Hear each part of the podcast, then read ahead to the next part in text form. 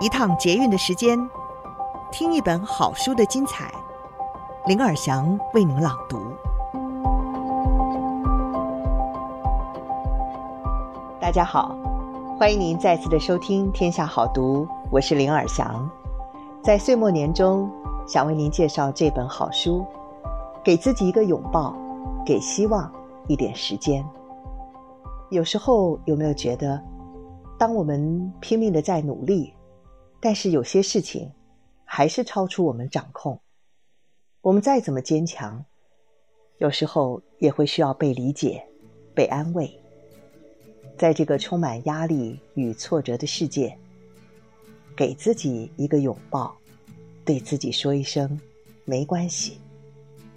这本书是《纽约时报》、《周日泰晤士报》的畅销书，亚马逊书店的编辑精选。《华尔街日报》年度最疗愈的书，它也是 Netflix 影集《伯杰顿家族》演员乔纳森·贝利最爱的书。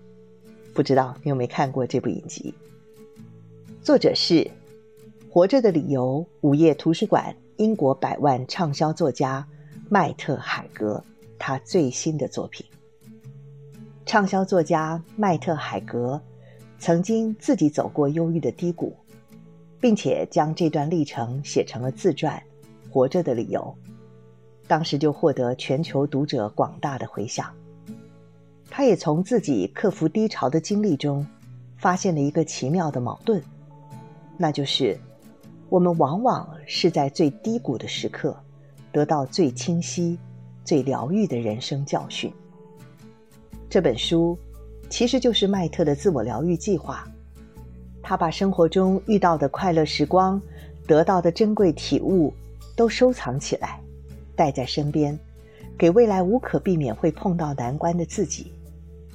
这本书除了麦特的日常思考、激励他的只字片语之外，还收录了许多鲜为人知却无比振奋人心的真实故事。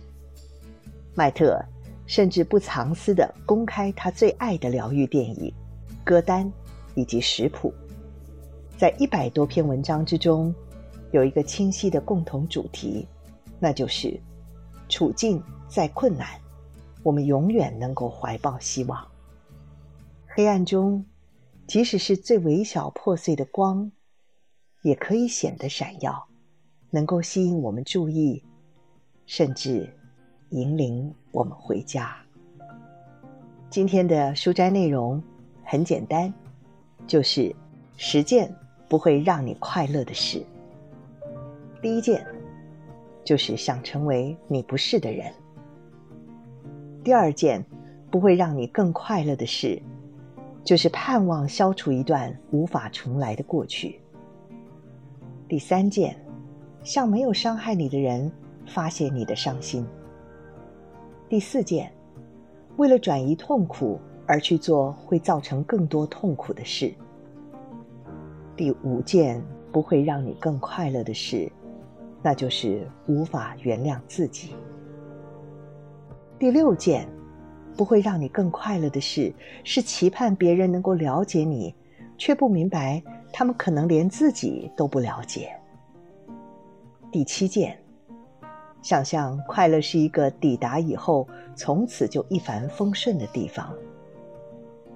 第八件事情是，妄想在这个无法预测的宇宙里控制每一件事。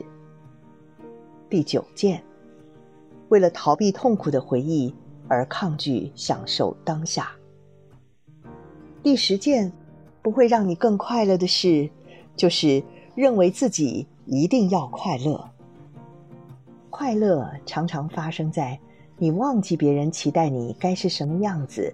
该做什么的时候，快乐是偶然呐、是你不经意敞开门，表现出自己的时候感受到的温暖微风。如果我们每天可以接触一件美的事物，不论是再微小，不论再细琐，读一首诗，听一首喜欢的歌，或者是与朋友一起开怀大笑。在夕阳最终没入黑夜之前，可以仰望天空，看一部经典电影，吃一块柠檬糖霜蛋糕，什么都好，只是简单的提醒一下自己，世界依然充满惊奇。即便你现在的生活处在一个无心欣赏事物的关卡上，还是可以偶尔想起，世界上仍有事物值得去享受，只待我们做好准备。今天书斋提供给您十件不会让你更快乐的事，希望您真的能够做一件美好的事。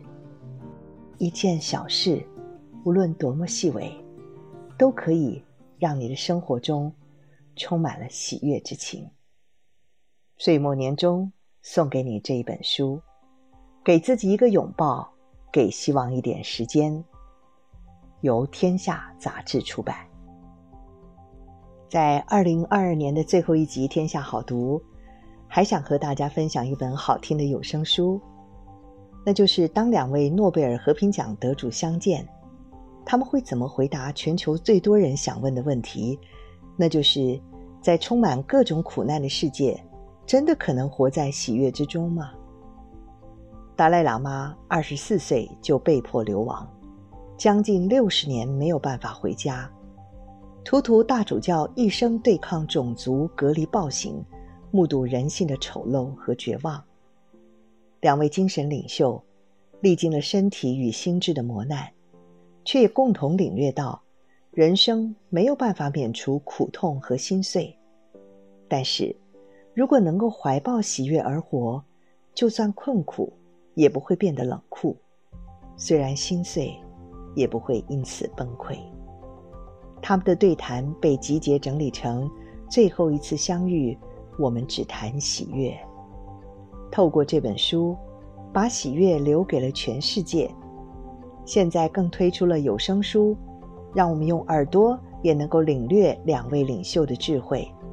欢迎听众朋友现在就点选资讯栏连结，听听两位精神领袖送给世界的喜悦，还能够领取限量折扣码哦。